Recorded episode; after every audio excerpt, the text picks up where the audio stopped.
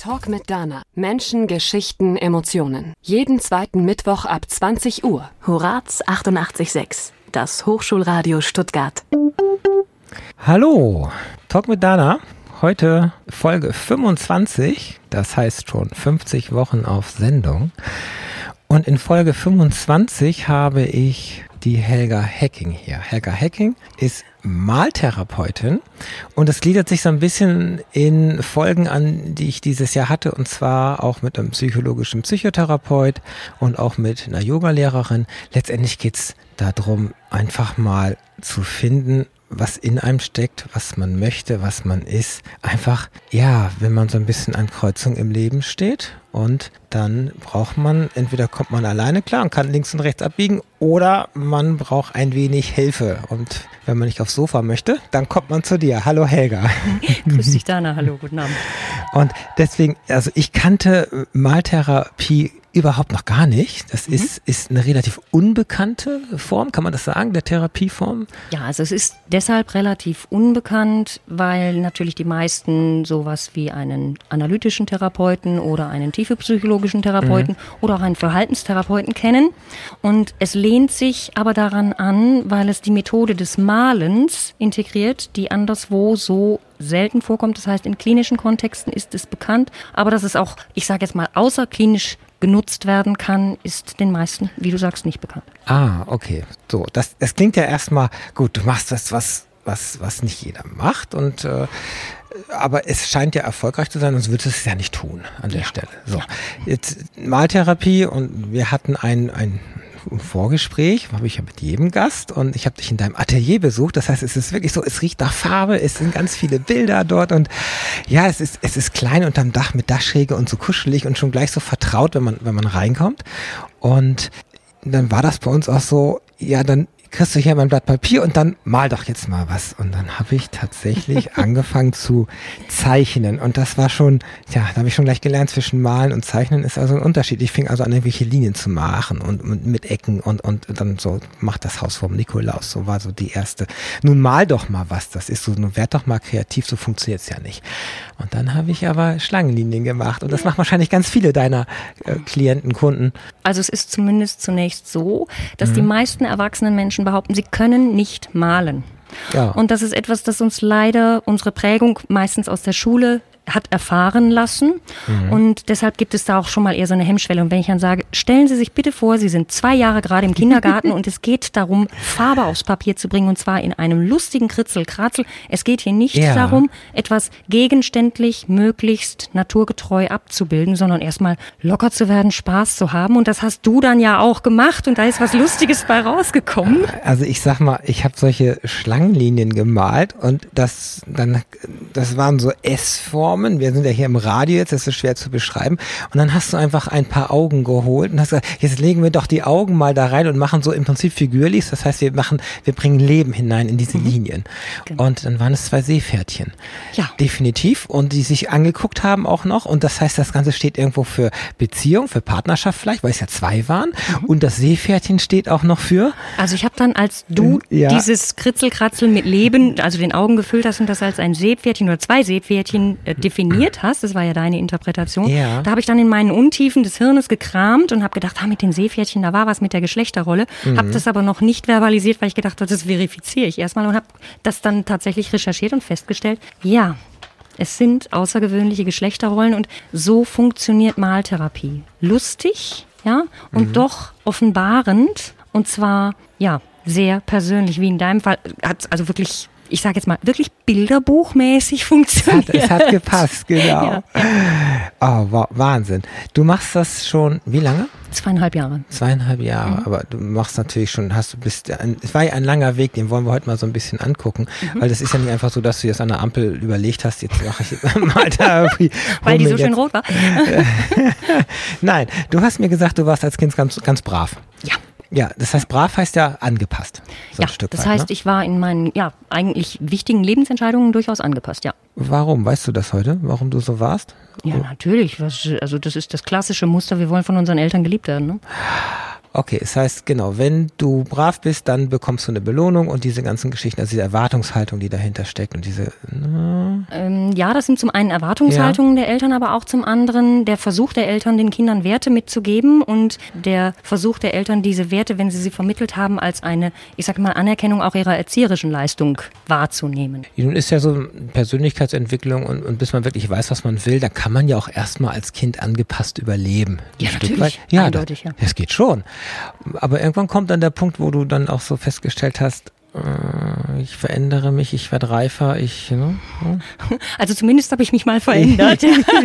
ja, also der, ja. der, das Reifen ist natürlich auch ja. ein stetiger Prozess. Ich kann nicht behaupten, reif zu sein. Ich werde es stetig mhm. so. Ähm, ja, irgendwann kam dann für mich der Punkt, wo ich gemerkt habe, ich kann eigentlich gar nicht so brav sein, wie ich es ja das heißt, in deinem Inneren warst du un unbrav, äh, rebellisch. Ja. Durchaus, ja.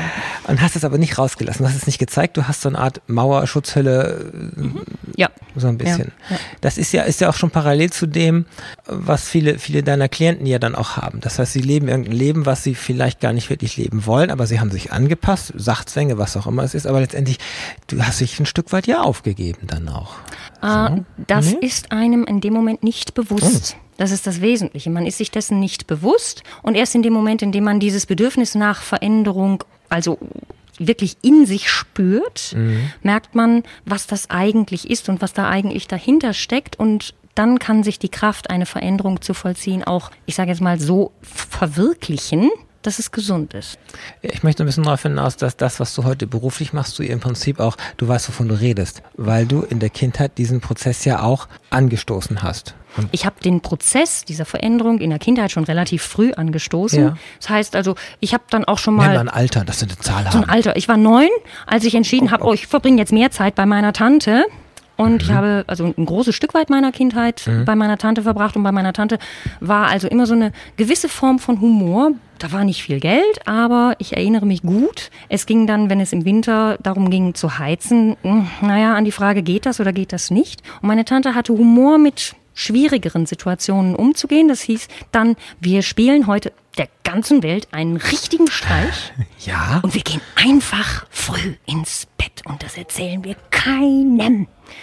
Und es war natürlich klasse, weil früh im Bett sein hieß reden können, Kommunikation ausüben können und der ganzen Welt einen Streich zu spielen, fand ich sowieso klasse.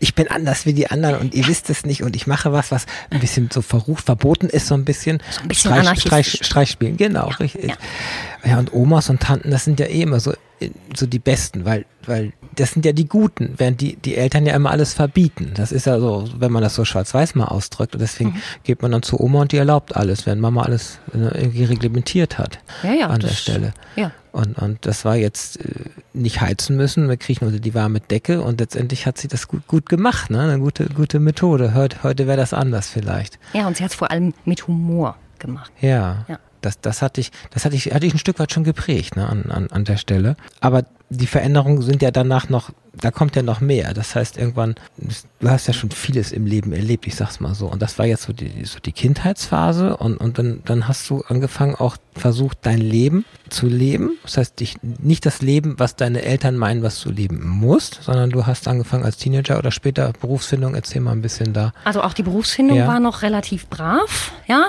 Also im Sinne von, äh, meine Eltern hatten sich das ja. so vorgestellt und das habe ich dann auch gemacht. Was und war das? Ich war Hotelfachfrau und das war dann auch noch dummerweise so, dass ich darin auch noch erfolgreich war. Ja, ja wir hatten ja die Tina Wörle hier vor kurzem in der Sendung und ihr zwei habt euch ja in den 90er Jahren tatsächlich kennengelernt. Ja, ja, 1995, und das haben wir festgestellt, ja. genau, weil ja. in der Sendungsübergabe, nämlich vor 14 Tagen, sagt sie, ach, die Helga Hacking kenne ich. Also insofern, ähm, ja. ja, und Hotel ist, du warst äh, in der Gastro hinten im, in, äh, also ich war im Service. Ja, im Service, genau. Und das, das war ein Stück weit ja erstmal deine Welt, sonst hättest du es ja. Äh, es war ein oh. Stück weit meine mhm. Welt, aber es war die Verwirklichung der Vorstellung meiner Eltern, ohne dass ich es wirklich wusste. Also es war durchaus auch so, dass es mir oh. Spaß gemacht hat, aber es war immer noch die Verwirklichung der Vorstellung meiner Eltern. Und ich bin, ich sage jetzt mal, doch auch talentiert genug, das dann auch umgesetzt zu haben und habe dann gemerkt, naja, okay, weil dann auch in der Beziehung irgendwann mhm. der Punkt kam, hey, das ist nicht ganz so einfach, ne? das kann jetzt hier auch mal Krise sein. Ja. Und da haben wir noch dann auch als Paar angefangen, mal Dinge zu hinterfragen und haben ja, neu entschieden und äh, zwei Jahre vorher hätte ich das nie beantwortet, aber dann haben wir festgestellt, es ist gar nicht so spießig, einen Kinderwunsch zu haben. Oder auch keinen zu haben. Es ist, also, auch das, ja. Genau, man aber muss sich ja etwas schon rechtfertigen, wie du hast keine Kinder. Oder wie, wo ist denn dein zweites? Oh.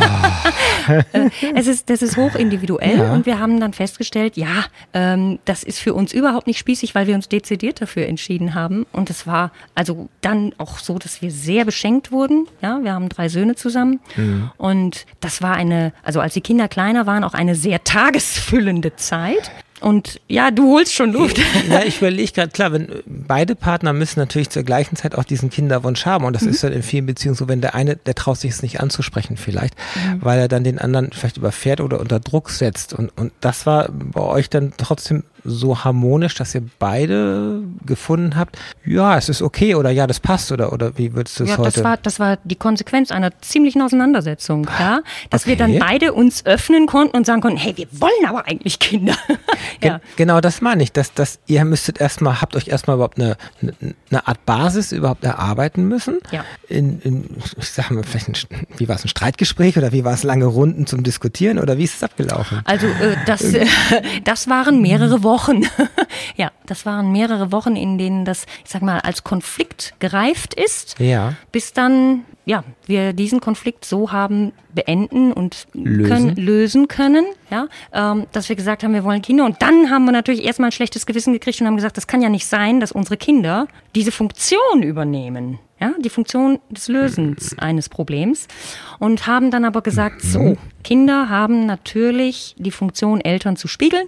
Ja. Und das ist nicht immer nur toll, ganz klar, aber das ist unsere eigentliche Aufgabe, diese Kinder in das hineinzuführen, was ihr eigenes Leben ist. Ja, es ist sehr komplex. Erstmal habt ihr neue Rollen bekommen, Vater, Mutter, mhm. so, soziale Verantwortung, mhm. Vorbildrolle, dann dieses Führen und Leiten. Äh, was du erfahren hast, Kind, du kriegst, gehst in diesen Job und dann hast du festgestellt, nee, nee, so glücklich macht mich das nicht. Mhm. Aber du warst da noch in der Hotelbranche. Äh, nein, Moment. wir haben also ganz gezielt ah. auch in, mit auch. dieser Entscheidung dann auch entschieden, hey, für unsere Kinder bleiben wir zu Hause, beziehungsweise ich habe mich entschieden, ja. ja, natürlich auch aus finanziellen Gründen, logischerweise. Und dann war das, wie gesagt, auch tagesfüllend. Und nachdem unsere Kinder dann doch unabhängiger wurden, Gott sei Dank, ja, ja, hat sich gezeigt, oh, da sind ja auch noch berufliche Wünsche, die im Raum stehen, die ich jetzt nicht nach Vorstellungen anderer, sondern nach meinen ganz eigenen Vorstellungen gestalten kann. Das, ja, Und ist ein langer Prozess sicherlich der, der tiefen Erkenntnis, oder? Das, ja. Von heute auf morgen mit dem Blatt Papier geht das nicht. Nicht mit einem, nein. Das waren viele. ah, okay. Ja. Also insofern waren weil ich will darauf hinaus, weil heute natürlich auch viele zu dir kommen, die auch genau solche Brüche im Leben haben. Ja. Und, und das ist immer wirklich eine Herausforderung für, für jede Beziehung, wenn gerade Kinder kommen, weil sich die Rollen wechseln, weil, weil Beruf was ausgegeben wird, weil die Zeiten sich auch verschieben. Der mhm. Ehepartner ist nicht mehr die Nummer eins, das ist entweder der Dackel oder, oder das Kind oder was auch immer dann. Also es sind einfach Dinge, die werden anders. Und, und dann noch dieses, oh, meine Frau will sich verwirklichen und will jetzt da, kann ja, gibt es in vielen Beziehungen, wo dann er nicht damit klarkommt, wenn sie nochmal wieder in die Berufswelt geht und auch das eigene Geld hat. Und ja, äh, das, das habt ihr das ja, war bei uns jetzt nicht so wirklich das Thema, weil wir gerne auch mal Reibereien mhm. haben. Und Wie lange kennt ihr euch heute?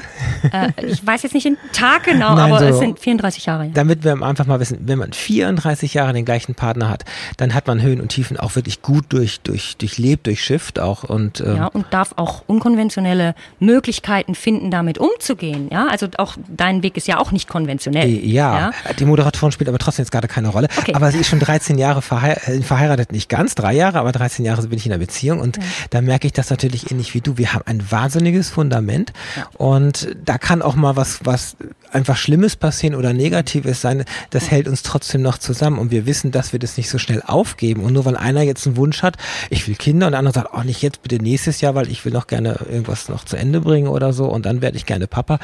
Das kriegt man dann ja auch hin. Deswegen ja, die jüngeren Beziehungen, die wegen eines Kindes ja erst zusammengekommen sind, dann womöglich und dann noch geheiratet mussten, ähm, da ist es auch schneller zu Ende, wie es, wie es, also ist ja. das, was ich rundherum so sehe auch. Ja, also das ist, äh, das mhm. ist einfach diese dieses, ich sage jetzt mal, durch dick und dünn und jeden auch seinen Weg gut genug alleine gehen lassen können. Und das ist ja das, ich möchte immer so ein bisschen die Brücke schlagen. Äh, ich sag's noch ein bisschen, du weißt, wovon du nämlich redest in deiner, in deiner Maltherapie. Weil ja. du, genau, weil du natürlich auch Krisen und weil du vieles ja. um dich selber entdecken gefunden hast. Und das ist schon auch, auch sehr, sehr wichtig, dass wenn, dass du auch wirklich sagen kannst, ich verstehe sie.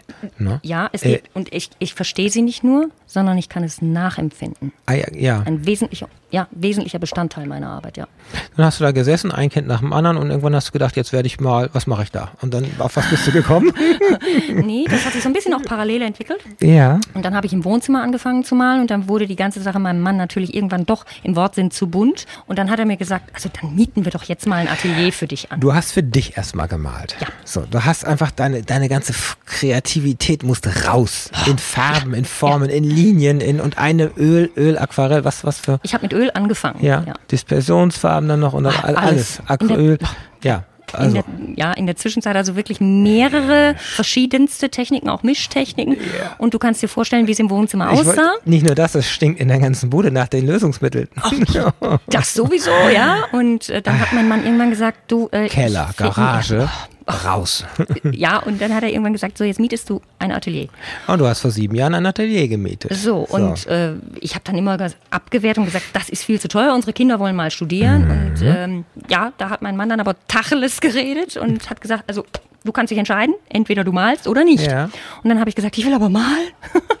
ja, und dann haben wir beschlossen, ja, dass ich dieses Atelier miete und das war eine sehr gute Entscheidung, weil ich da Raum für mich habe, ja, und und dann hast du in diesem Atelier erstmal für dich gemalt.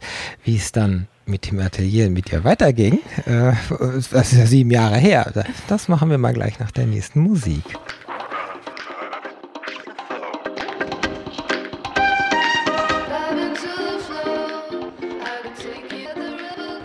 Talk mit Dana. Menschen, Geschichten, Emotionen.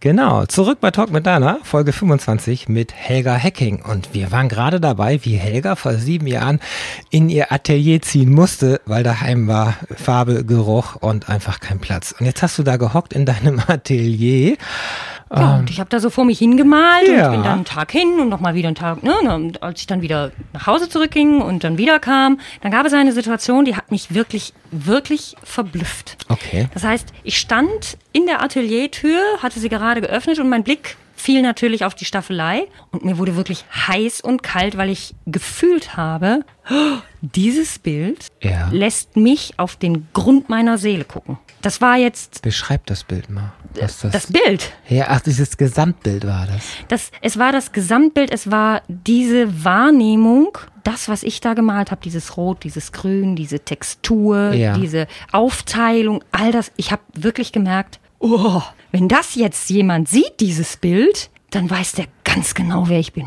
Und das hat mhm. mich natürlich äh, ziemlich in Anspruch genommen, weil ich just an dem Tag einen Besuch im Atelier hatte. Ja. Und ich wirklich befürchtet habe, boah, der kann mir wirklich auf den Grund meiner Seele gucken. Und das war klar, das konnte der gar nicht, aber das war mir erst klar, als er ging. Weil ja nichts in Text da steht, sondern es ist Interpretationssache, so ein Bild. Wie mit den Seepferdchen, hätte ja was anderes sein können. Ja, ganz genau, ganz genau. Und daraufhin ja. ist mir bewusst geworden, dass das, was ein Bild kann, nämlich im Entstehungsprozess und im Widerspiegeln dessen, also mit dem, was mhm. dann auf der Leinwand oder auf dem Papier ist, das kann etwas mit mir machen.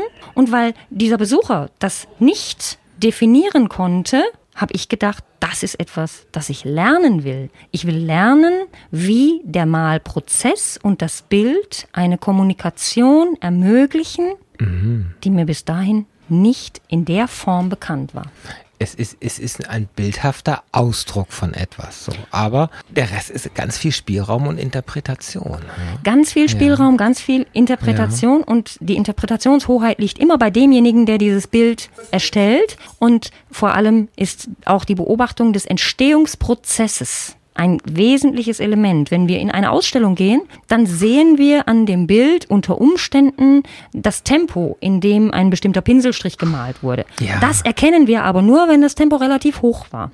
Ja, wenn es oder wenn es mhm. extrem langsam war. Und wir, je mehr wir uns mit einem Bild auseinandersetzen, desto mehr erkennen wir darin. Und das, was wir darin erkennen, hat ganz viel mit uns zu tun. Also es das heißt ja auch nicht umsonst, äh, wir sehen die Dinge nicht, wie sie sind, sondern wie wir sind. Das heißt, wenn ich jetzt aufgefordert wäre, male dein Leben oder so, ganz plakativ mhm. mal mhm. gesagt, dann würde ich, würdest du aus diesem Bild wirklich ganz viel aus mir herauslesen können.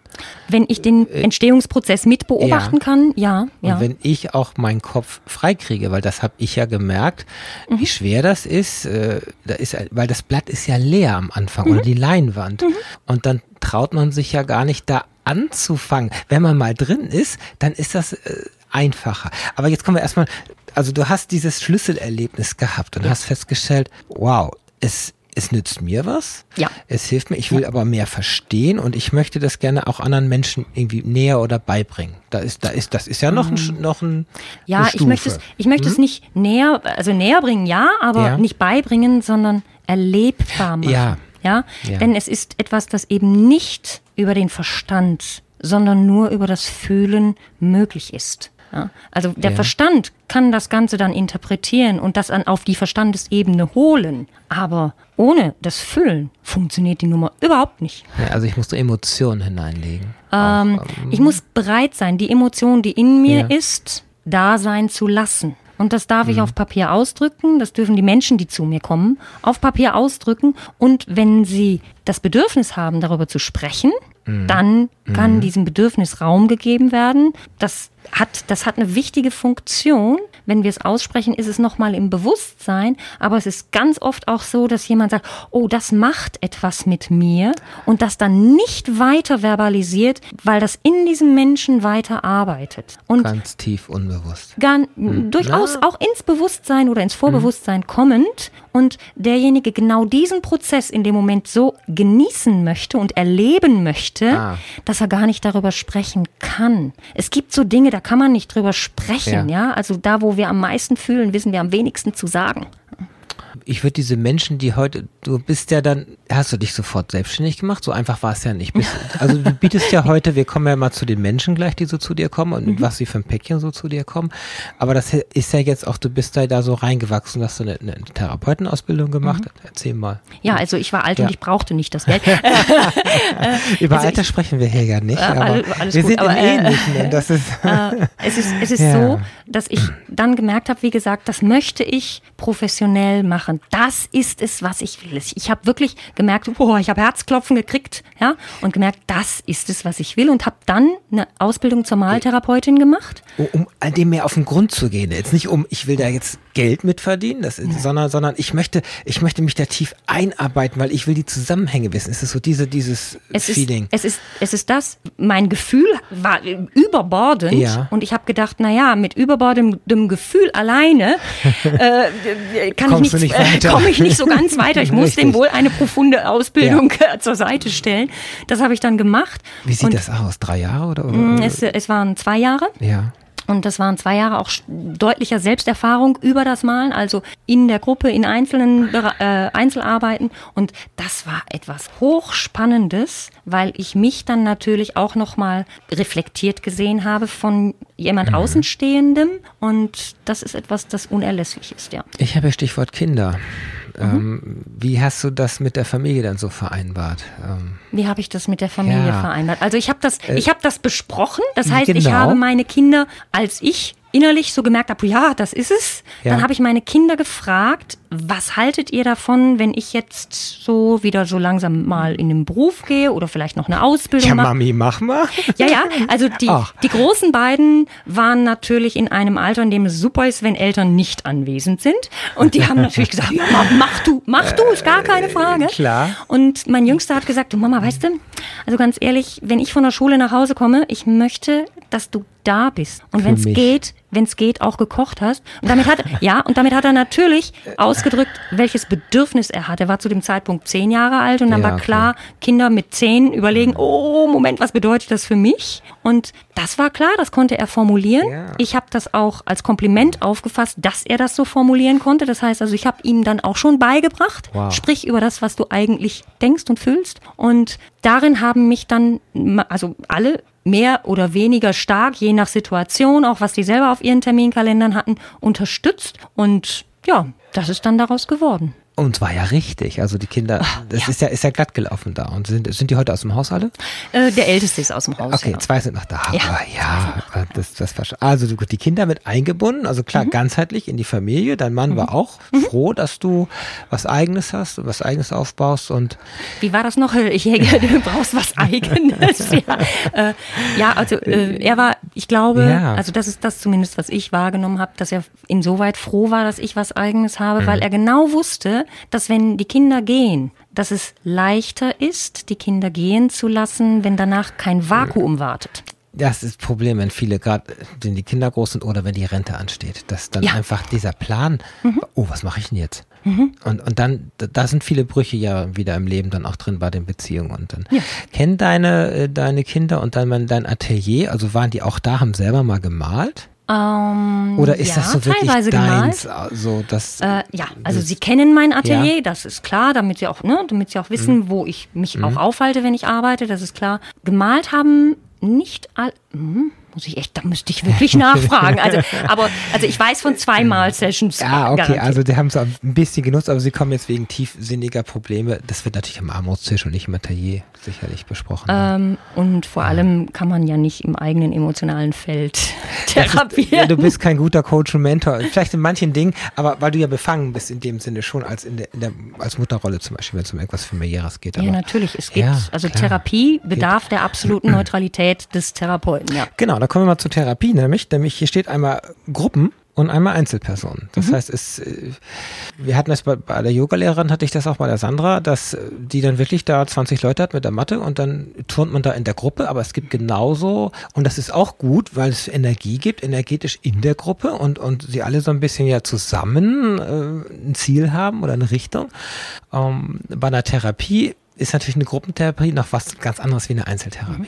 Ähm, ich differenziere zwischen ja. trainerischer mhm. und therapeutischer Arbeit. Das okay, heißt, trainerische mhm. Arbeit ist in meinen Augen auch in der Gruppe möglich. Trainerische Arbeit befördert die Stärken mhm. und ausschließlich diese. Das heißt, es kann sehr wohl sein, dass in der trainerischen Arbeit jemandem ein Gedanke kommt, der etwa, ich, ich sage jetzt mal, einer Therapie bedarf. Ja. Aber die werden innerhalb der Gruppe nicht verbalisiert und zwar ganz gezielt nicht, weil man ja nicht weiß, wie innerhalb der Gruppe die Befindlichkeiten etwaig sind. Mhm. Und wir können, ich, das ist so diese Krux auch von Selbsthilfegruppen beispielsweise, dass wir ein ja. Gegenüber unter Umständen auch mehr belasten, als das Gegenüber zu tragen in der Lage ist. Und da sage ich klar, therapeutische Arbeit bitte nur im Einzelsetting oder mit Paaren. Ich arbeite auch mit Paaren, mhm. weil das auch einen geschützten Rahmen braucht. Da, wo es darum geht, tatsächlich sein Inneres öffnen zu können, also sowohl verbal als auch malend auf dem Papier. Ganz schwer. Da braucht es den geschützten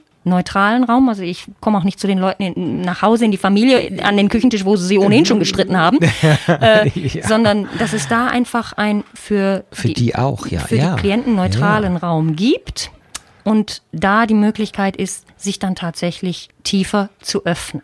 Du bist jetzt fünf Jahre so na, die Therapeutenausbildung hat vor fünf Jahren begonnen, aber du mhm. bist, kann man sagen, fünf Jahre so dabei in verschiedenen. Ja, ja, das hat sich ja. entwickelt, ja, genau. genau. Hat sich in den fünf Jahren das auch die Gesellschaft verändert, hingehend dahin, dass die Bereitschaft äh, vermehrt da ist oder offen ist zu sagen, hey, wir können nicht richtig zusammenreden, jetzt gerade bei Paaren, lass uns mal zu jemandem gehen, der uns da hilft. Äh, ich glaube, der Zeitraum von fünf Jahren ist da ne? noch nicht wirklich signifikant, äh, was die Veränderungen anbetrifft. Aber ja. also je größer die, der Zeitraum ist, den man da in Betracht zieht, ist natürlich die Veränderung äh, spürbarer, das ist klar. Aber wenn ich jetzt zehn Jahre zurückdenke, ja, dann eindeutig. Was sind denn so die, die so typischen, diese Top 10 oder Top 5? Also ist es, was sind so Lebenskrisen? Ist das der klassische Burnout, wo der Manager einfach nur noch 60 Stunden Woche, Familie läuft nebenher und ansonsten muss er nur funktionieren und irgendwann hat er festgestellt, dass er einfach leer ist? Also, dann ja. kommt ja, ist ja. es? Ja? Und dann kommt er zu dir und sagt, Helga, jetzt mach mal was.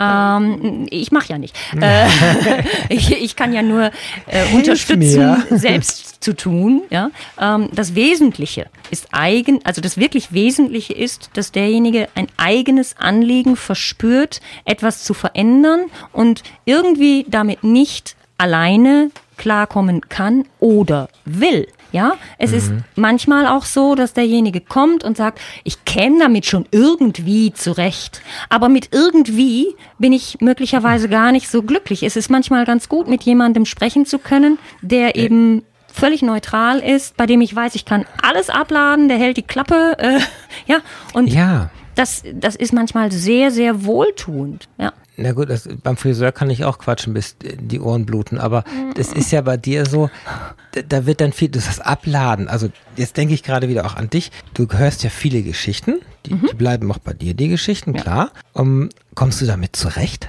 Ja. Ich, oh. ich komme damit zurecht, aber ich brauche manchmal etwas länger.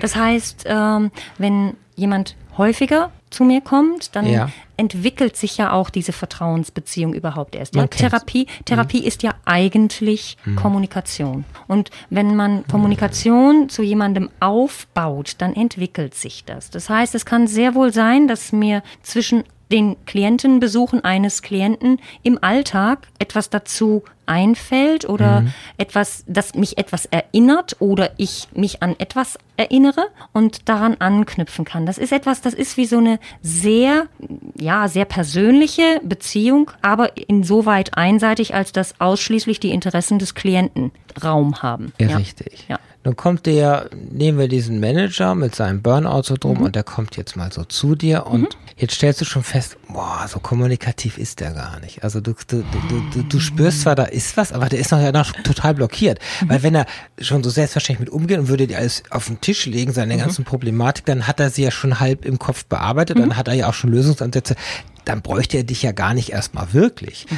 Also, so wäre jetzt ja. das Klischee in meinem ja. Kopf. Aber wir nehmen mal den Kunden, der, der eben genau den Zugang nicht gefunden hat mhm. zu sich. Mhm. Und da setzt jetzt ja die Malerei ja, am Anfang. Also da setzt zum mhm. Beispiel am Anfang auch die Malerei, also das Malen an, das mhm. lustige Malen, so dass überhaupt äh, erst lustig, ja. Lustige Malen. Ja, so wie du das auch gemacht hast. Ich das lustig. Nein, ja? nein, achso. Ähm, lustig äh, im Sinne von äh, Quatsch malen. Meistens geht das dann eher in die Richtung, dass ich sage, wann haben Sie das letzte Mal so richtigen Quatsch gemacht, so richtigen Unfug, richtigen Blödsinn, so, richtigen so, Kokolores, ja. So Kringel, so wie du sie gemacht hast, ja. ja. Genau. Und dann kann der sich natürlich in der Regel nicht erinnern, wann das das letzte Mal der Fall gewesen sein soll. Als und kind. das mal, ja, als Kind, genau. Und dann macht man das einmal und dann kann das erste Lachen geschehen. So ein Eisbrecher so ein bisschen. Ähm, so ein, ein, Eisbrecher, ein Türöffner, ein, ein, ein Türöffner, hm. ein, ein vorsichtiges Ich bin da, ja, egal was ist. Und hier darf man auch Blödsinn machen, sagen und mhm. dieses Vermitteln von ich bin da. Mehr brauchst du im Moment wahrscheinlich nicht. Und es ist auch in Ordnung, wenn du im Moment noch nicht mehr brauchst oder brauchen willst, weil das etwas ist, das sich ganz sanft aufbaut. Weil ein Manager, der einen Burnout hat, der hat ganz große Skepsis. Der hat die Frage von Vertrauen verlernt. Ja. Ja? Gerade in der Managerposition. Ja. Er nur agieren und, und. Ja, der hat, der hat die Frage von Vertrauen verlernt und das, wow. das braucht ein ganz behutsames Aufbauen und Anbieten von Vertrauen und immer wieder anbieten und ja. Das heißt Sitzungen. Ja. Immer wieder ja. und so eine gewisse Vertrautheit herstellen und, ja. und ist es dann so, dann, dann wird erst mit Papier und dann, es wird dabei auch geredet wieder. Es wird, wird interpretiert oder, oder was ist, mhm. und dann ist so Bild für Bild oder in der nächsten Sitzung das nächste Bild oder wie stelle ich mir das vor? Das kann sein, dass in jeder Sitzung ein neues Bild entsteht. Es kann auch sein, ja. dass ein Bild aus einer vorangegangenen Sitzung wieder mitgebracht mhm. wird und daran weitergearbeitet wird. Das ist wirklich verschieden. Es gibt auch Klienten, die müssen erst einmal reden. Die müssen erst einmal alles, alles, was ihnen gerade auf der Zunge liegt, runterlassen. Worte. Worte.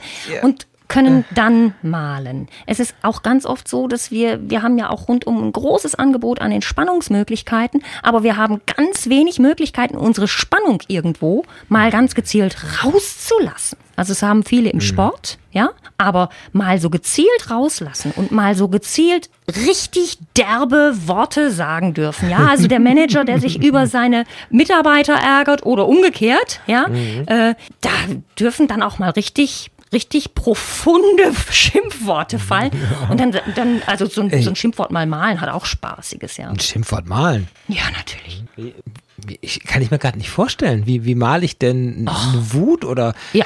Also, eine Wut? Super. Mit Farben roter, kann man schmeißen. mit roter Farbe. Ach so, ich, ach so, ich kleckse und spritze und sag, oh, weil ich die Wut in diesen Pinsel nehme. Ja. Und dann mit der arme Pinsel letztendlich und wupp, und dann wird die Farbe da. Ah, Ja. okay. Oder man kann auch so einen Pinsel zwischen die Zähne nehmen und da richtig drauf beißen, bis er durchbricht und den durchgebrochenen Stiel dann nutzen, um damit Farbe aufzutragen. Nein. Ja. Okay. Damit ist das Problem des Managers noch nicht gelöst. Also, ja, also gut. Die Menschen lernen zu reden oder sie, sie weil sie es vielleicht verlernt haben. Also Sie lernen, sie lernen Ja. ihre menschlichen Kommunikationsbedürfnisse anwenden zu dürfen. klingt sehr. Ja, ja. ja Äh, also sie, sie kommunizieren immer. Das heißt, auch derjenige, der da sitzt und nichts redet und nicht. Ja. So, wir kommunizieren ja, Ja. wir kommunizieren ja immer. Und alles ist Kommunikation. Körperhaltung, Atmung, Blickrichtung, äh, Nebentätigkeiten. Das ist beim Malen auch sehr wichtig, ja. Verstelle ich meine Füße oder setze ich mich nochmal auf dem Stuhl zurecht und all diese Dinge. Und was mache ich dann währenddessen auf dem Papier? Wenn ich das dann auch noch verbal begleite, ja, dann gehören diese Dinge ganz oft in einen Kontext, wenn sie zeitgleich stattfinden, beispielsweise, ja. Oder wenn sie hintereinander stattfinden, kann das sehr wohl Bild für eine bestimmte Entwicklung sein. Das ist wiederum schön ist zu sehen, wenn du siehst, wie, wie sich äh, derjenige entwickelt, wie er sich öffnet, wie er anfängt, seine Themen zu finden und Mhm. ja, sie klingt immer so platt, sich zu finden. Aber im, im, ja, ich zitiere mal mal ähm, den zweiten Satz hier auf, auf dein, deinem Prospekt. Dann beginnst du zu fühlen und wirst ganz du. Ja. Das, Im Prinzip sagt es das ja aus. Werde endlich du selbst, weil du dich in der Rolle von Vater äh, oder in der Rolle des Ehemanns, in der Rolle des Managers, in der Rolle des Vorgesetzten immer, weil du eine Rolle spielst und das bist nicht du. Das ist ja okay bei manchen Rollen, wenn die aber dann ausgewogen sind, passt das ja auch. Du hast ja auch die Rolle Mutter gehabt. Aber irgendwann, gerade der Manager, wenn der eben wahrscheinlich zu tief in seiner Rolle drin steckt und eben diesen Ausgleich nicht irgendwo hat oder einfach die Dinge nicht aufarbeitet, dann, dann kommt er ja in diese Situation, dass Genau. er nicht er selbst ist. Genau, wenn und das, wenn wir, wenn wir Dinge tun, die uns selbst widersprechen oder unseren Bedürfnissen widersprechen, also nicht nur angepasst, das kann ja auch in Ordnung sein, ja, ja, ja. sondern widersprechen, dann geraten wir in Konflikte. Und wenn wir uns darüber im Klaren sind, was wir wollen, dann geraten wir nicht so schnell in Konflikte. Wenn wir aber gar nicht wissen, was unsere Bedürfnisse tatsächlich ausmacht, dann geraten wir unbewusst in Konflikte, weil unser Verhalten anders ist als das, was wir ja verbal bekennen müssen sozusagen, ja? Und wir geraten dann in Konflikte und dann platzt die Welt irgendwann aus den Fugen. Und das heißt für mich, das, was der. Mensch, dass der Mensch seine Bedürfnisse überhaupt erstmal wieder fühlen lernt. Welche Ja. Bedürfnisse haben wir? Und es gibt ja diesen schönen Satz, wollen würde ich schon wollen, aber dürfen habe ich mich nicht getraut. Boah, Ja.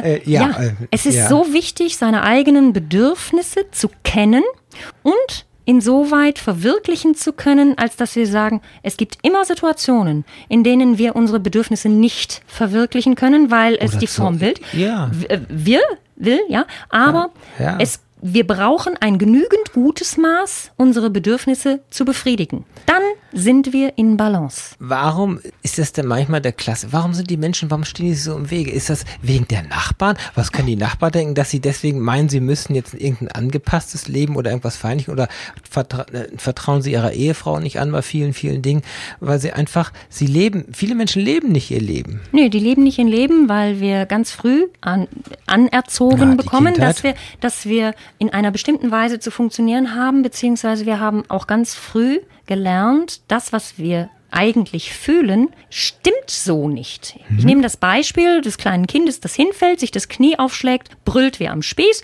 und die Mutter sagt, das ist nicht so schlimm. Ja? Aber es brüllt doch am Es brüllt wie Spieß. am Spieß. Und die Mutter will das Kind trösten. Sie meint es ja de facto gut, aber Fakt ist, sie bringt dem Kind bei, verleugne deine Gefühle. Heule nicht rum. Heule nicht rum. So. Ja. Und eigentlich würde es dem Kind sehr helfen, wenn die Mutter sagen würde, oh Mann, ja, das tut jetzt scheiße weh. Wir rufen Notarzt. Aber, oder wir machen, aber wir machen Pflaster drauf und ich verspreche dir, das Genau. geht vorbei. Puste, puste habe ich dann noch. So war ja, ja, genau. Puste, puste. Und Wird ja dann, besser. Mhm. Ja, und in der Regel ist es so, dass wir eine ganze Menge Frustrationstoleranz auf die Art und Weise erlernen, Tolles Weil, Wort. Ja. Nochmal Frustrationstoleranz. Ja, wir ja. müssen ja mit Frust im Leben zurechtkommen. Ja. Aber wenn wir den Frust ausdrücken und, und uns wird gesagt, nö, nö, so ist es nicht. Ja? Dann, äh, genau, dann ist der Frust umso größer. Äh, wenn wir Frust ja. ausdrücken und der darf so sein, ja, dann ist das in Ordnung. Und es ist viel leichter, mit Frust umzugehen, wenn der Frust sein darf. Er gehört zum Leben dazu. Jetzt, ja, ja, ja? jetzt habe ich mal gelernt, der Sender ist verantwortlich für die Kommunikation, nach dem von tun. Das heißt, ja. ich habe es vielleicht nicht richtig ausgedrückt, dass mein, mein Wehleiden kam ja falsch an letztendlich und wurde letztendlich nicht als das Wehleiden wahrgenommen in diesem Beispiel jetzt, mhm. sondern wurde einfach verniedlicht und niedergemacht. Mhm. Um, ähm, äh, vielleicht hätte ich lauter schreien müssen, dass, dass Mama dann wirklich sagt, oh, es tut ja wirklich weh oder so. Es, es, es ist nicht. Andere Menschen spiegeln das, was ich kommuniziere, einfach in sich anders wieder oder, oder ja. interpretieren es einfach anders. Und interpretieren es anders ja oder wehren es innerlich ab, wehren Schmerz ab, was ja auch eine natürliche Reaktion ist, ja. Und dadurch lernen wir den, also unser eigenes Fühlen zu verleugnen, mit der mhm. Konsequenz, dass wir auch weniger empathisch werden für andere Emotionen oder die Emotionen anderer, so, ja. Und das führt dann dazu, dass wir immer egozentrischer werden, ja. Jetzt malen sie über dir aber Bilder. Und jetzt ja. kommen sie wieder raus aus ihrem Käfig und aus ihrem kleinen Weltbild vielleicht, was sie sich aufgebaut haben. Die Egozentren, das, das hängt auch mit Ego ein bisschen zusammen. Ja, ein gesundes und, Ego gibt's genau, ja auch. Ne? Und jetzt, jetzt haben sie ganz viel Spielraum auf einmal vor sich, weil sie haben ja eine Lehre oder sie haben schon Formen, die malen sie nochmal aus, malen mhm. sie über und so weiter. Und das ist ein Befreiungsschlag, ne? So ja. Für den einen oder anderen. Nicht, nicht für jeden vielleicht. Es, es funktioniert das bei jedem Menschen? Ähm, Maltherapie? Ist, äh, ja, es kann bei jedem Menschen funktionieren, der sich, ich sage jetzt mhm. mal, diesem, diesem etwas humorvolleren Weg öffnen möchte. Ja. Äh, es ist aber kein Befreiungsschlag, es ist eine langsame Entwicklung. Ja, also es kann sein, dass ein Erlebnis dabei ist, so ein Aha-Effekt. Ja. ja. Aber ich bin nicht so für Schläge. Nein, das ist ein bisschen subtiler. Es ist, ist, ist ja. ja. schon, schon. Ja. Es, es muss ja eigentlich, im Prinzip stößt man denjenigen, ja, du, du führst und leitest ein wenig. Du kommunizierst, mhm. aber und du interpretierst ein wenig vielleicht hinein, aber es ist klar wie bei jedem Therapeuten, er sagt nicht, du musst oder hier oder das oder jenes. Oh genau, nein, das, so funktioniert es ja nicht, sondern mhm. du, du leitest sie in eine Richtung. Du siehst ich, ja, wo es hingeht. Ähm, ich animiere die Menschen, mit den Gedanken zu spielen. Ja, meistens ist es so, dass sie ein sehr äh, starres Gedankenkonstrukt haben ja. und dann sagen, ja, das kann ich ja nicht machen, weil. Ja, oder das, das, äh, das, ja. das gibt's ja nicht. Also das heißt, die Facette der Möglichkeiten entgeht ihnen, weil sie in Schwarz-Weiß denken. Warum tun sie das? Ähm, es ist hilfreich, wenn man eine Struktur hat, an die man sich anlehnen Schubladen kann. Regel. Äh, ja, mhm. oder sowas wie Schubladen denken. Mhm. Das erleichtert einem den Alltag. Wir machen ganz viel oder einen Großteil unserer Tätigkeiten ja unbewusst. Und das ist auch gut, so dass wir uns nicht darüber Gedanken machen müssen, ne? wenn ich morgens wegsortiert überall so. rein. So, ja, ne? also das geht mhm. unbewusst und das ist dann, das erleichtert uns den Alltag. Aber wenn wir merken, wir kommen an unsere Grenzen, ja, also eine Schublade hat ja auch eine Grenze. Mhm. Oder ein System hat ja auch seine Grenzen und wir fühlen uns in diesen Grenzen nicht mehr wohl. Es kann ja sehr wohl sein, dass wir sagen, oh Mann, hier ist es super bequem in dieser Schublade, ja. Aber wenn wir merken, äh, oder ich, ja, oder ich finde keine Schublade. Ich, das, ich, ich, ich bin da am Schwimmen. Ja, das ist natürlich, äh, äh das ist natürlich besonders schwierig, ja. Ähm, wenn ich eine Schublade finden will, ist das schwierig. Äh, ja. ja. Und dann da, gibt es Angst. Und dann gibt es Angst, dann gibt es auch Konflikte. Ja? Und diese mhm. Konflikte sind in der Regel der Anlass, warum Menschen Therapie in Anspruch nehmen. Dazwischen ist aber erstmal noch die Erkenntnis, dass sie überhaupt Therapie brauchen. Weil die meisten können ja auch jahrelang Konflikte austragen, bis es wirklich knallt. Ja, es gibt Und auch Menschen, die tragen ihre Konflikte nie aus. Ja, gibt. Und sind trotzdem glücklich?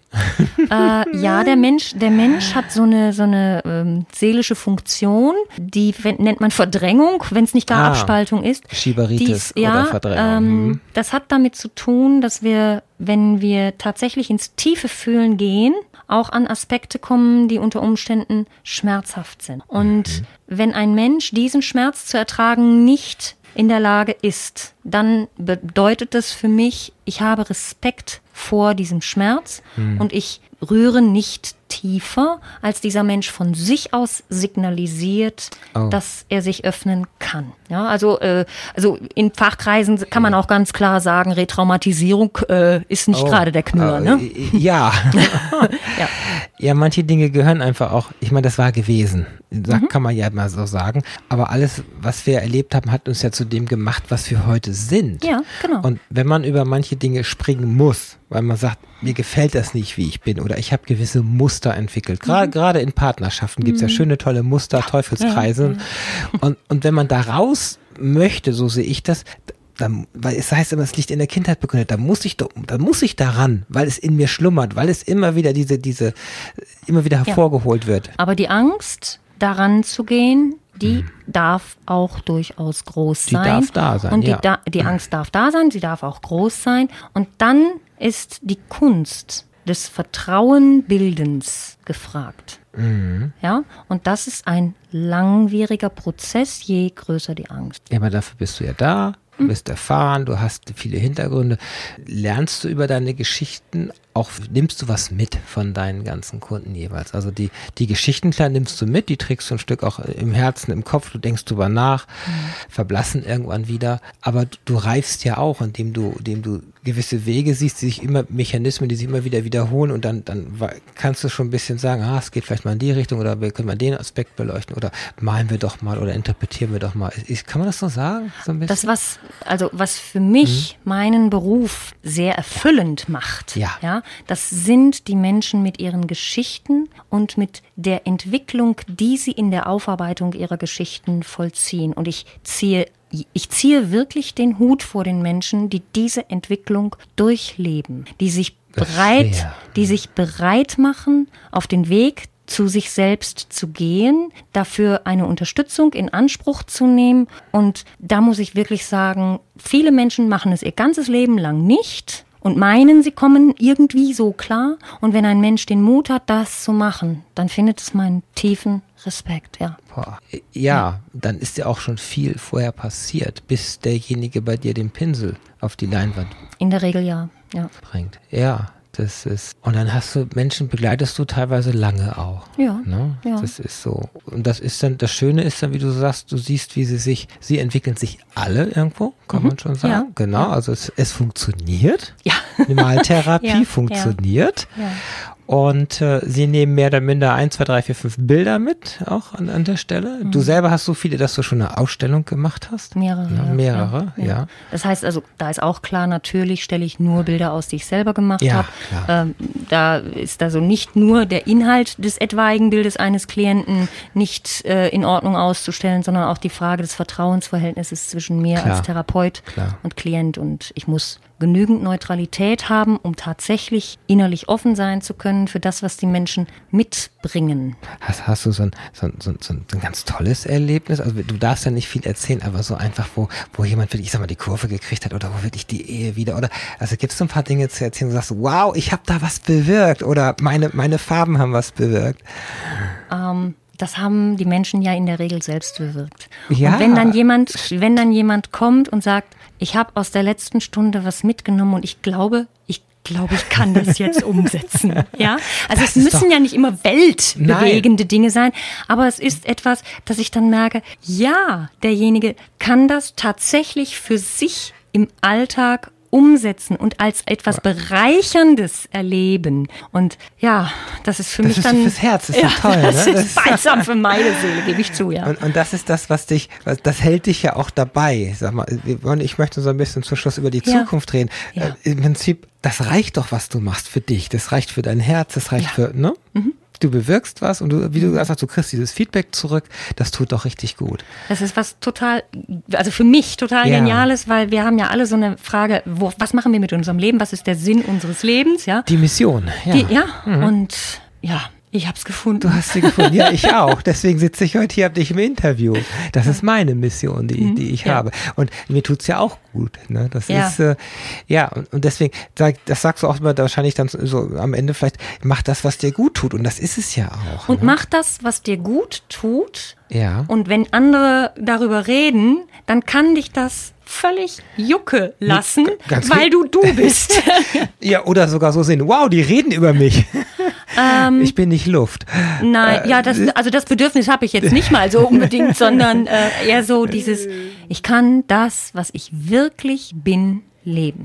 Äh, es ist ich muss sagen, es ist unheimlich schwierig, natürlich schon seine Talente zu finden und auch hm. das, das ja. zu finden in sich. Für was brenne ich denn? Und ist das, das, ist das, ist Leidenschaft auch wirklich das?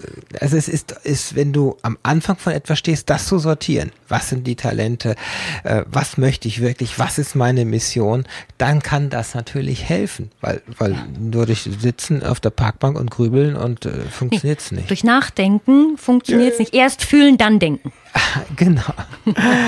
Jetzt haben wir auch schon ein paar Botschaften drin. So, so, so. Ach, ja, ah, wir haben noch ein paar Minuten, haben wir noch. Aber da, im Prinzip ist es, ist es so einfach. Äh, konzentriere dich auf dich, mach dein Ding, mhm. sei du selbst und werde, wer du bist. Ja, so. der Satz aus der humanistischen Psychologie. Ja.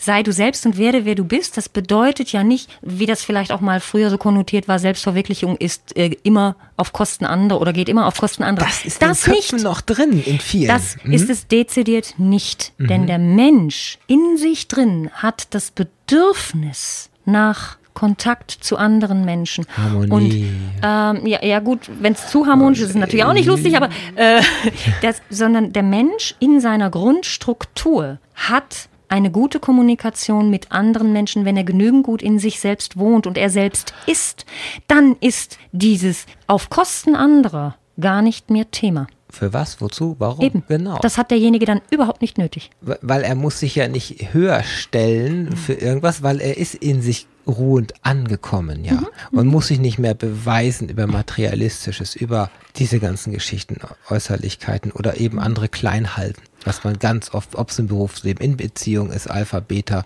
Position und, und, mhm. und. Mhm. Und um sich dann dann aufzubauen, aber letztendlich hat er sich nicht aufgebaut, sondern in sich ist er ja klein geblieben. Ähm, ja, aber wenn das so ist und der will daran nichts ändern, dann hat das seinen Grund. Also auch das Schlechte hat seinen guten Grund. Ne? Dann ist natürlich, wenn das als Paar zu dir kommt und der eine möchte sich verändern, der andere will das nicht, dann ist das eigentlich schon klar, wie es ausgeht. Aber naja, dann kommen sie ja schon mal als Paar, dann haben beide schon mal eine Bereitschaft und der eine ist da ehrlicher drin als der andere. Das du vielleicht. musst jetzt mitkommen.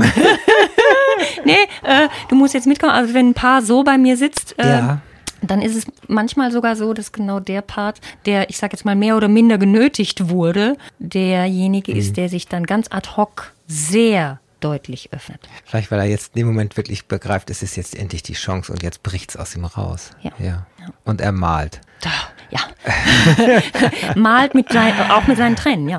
Ist in den Jahren was passiert, dass wirklich einer mal seine Malleidenschaft und seine Kunst da gefunden hat und festgestellt hat, wow, ich kann ja wirklich richtig, richtig was aufs Motiv, aufs Bild, äh, also aufs äh, ne? Also das jetzt als, ich sage jetzt mal, ja. als tatsächlich Hobby äh, fest einzubauen in sein Leben. Das jetzt nicht, aber ja, ich habe durchaus schon mal erlebt, dass jemand gesagt, boah, dieses Bild ist so gut. Ich lasse es rahmen und hänge es auf. Ja, genau. Ja, ja, wow. Ja, ja. ja, weil es ihn doppelt, äh, ja, es sind mehrere Sachen drin dann in diesem Bild letztendlich, genau, die das Bild verkörpert und immer wird er wieder dran erinnert. Ja. Man soll sich zwar nicht so mit diesen Gegenständen aus der Vergangenheit, weil man ja in die Zukunft, das ist so ein bisschen mein Motto, aber manchmal halte ich mich auch gern aus Sachen aus der Vergangenheit fest, weil sie waren gut und es ist mhm. okay und dann weiß ich wieder, wo ich, wo ich, wo ich herkomme und wo ich heute stehe. Ja, oder wenn ja. jemand ein Bild gemalt hat, bei dem er im Malprozess besondere Stärkung erfahren hat, dann kann das auch sein, dass er das fotografiert auf sein Handy und dann als Hintergrundbild nutzend ja. immer wieder wie so eine Vokabel wiederholend, ja, zur Stärkung nutzt. Oh, Helga, die Zeit ist so um. Schon. ja. Ist, oh, wir hätten noch eine Stunde ranhängen können. Ähm, aber so ist, ich denke, wir haben viel rübergebracht. Die ja, Botschaft. Das und, hoffe ich. Genau. Und einfach, dass die Menschen sich wirklich die Bereitschaft entwickeln und sich dann echt öffnen. Und einfach einen Pinsel nehmen und, und auch dich besuchen und, ja, oder wenn, und du hilfst ihnen. Ja, und genau. wenn sie das Bedürfnis haben, das vielleicht auch zu Hause mal einfach mit Kugelschreiber und Blatt Papier mhm. ausprobieren, an sich, also an sich selbst sozusagen ausprobieren, wenn sie noch nicht den Mut haben, ja. zu jemand anderem damit genau. zu gehen. Danke, dass du da warst. Ja, gerne. Die Sendung wird nochmal wiederholt am Sonntag um 19 Uhr. Sie wird morgen oder übermorgen bei iTunes und äh, im Podcast und auf der talkmitdana.de äh, Mediathek auch noch nachzuhören sein. Und ganz schnell noch zum Schluss, ich habe in 14 Tagen eine äh, etwas andere Sendung, nämlich ich habe einen Vertriebler da, also es muss ja auch was verkauft werden ja. auf der Welt. Ein Vertriebsprofi, der das gar nicht wirklich werden äh, wollte, aber dann irgendwie da reingerutscht ist und über einen Geschäftsführer und heute europäische Niederlassung aufbaut und erzählt uns aus der ganzen Welt des Vertriebs. Denn diese Sachen wie, kann ich Ihnen helfen als Verkäufer oder das zu verkaufen, was man meint, was man Kunden verkaufen muss, das geht einfach nicht.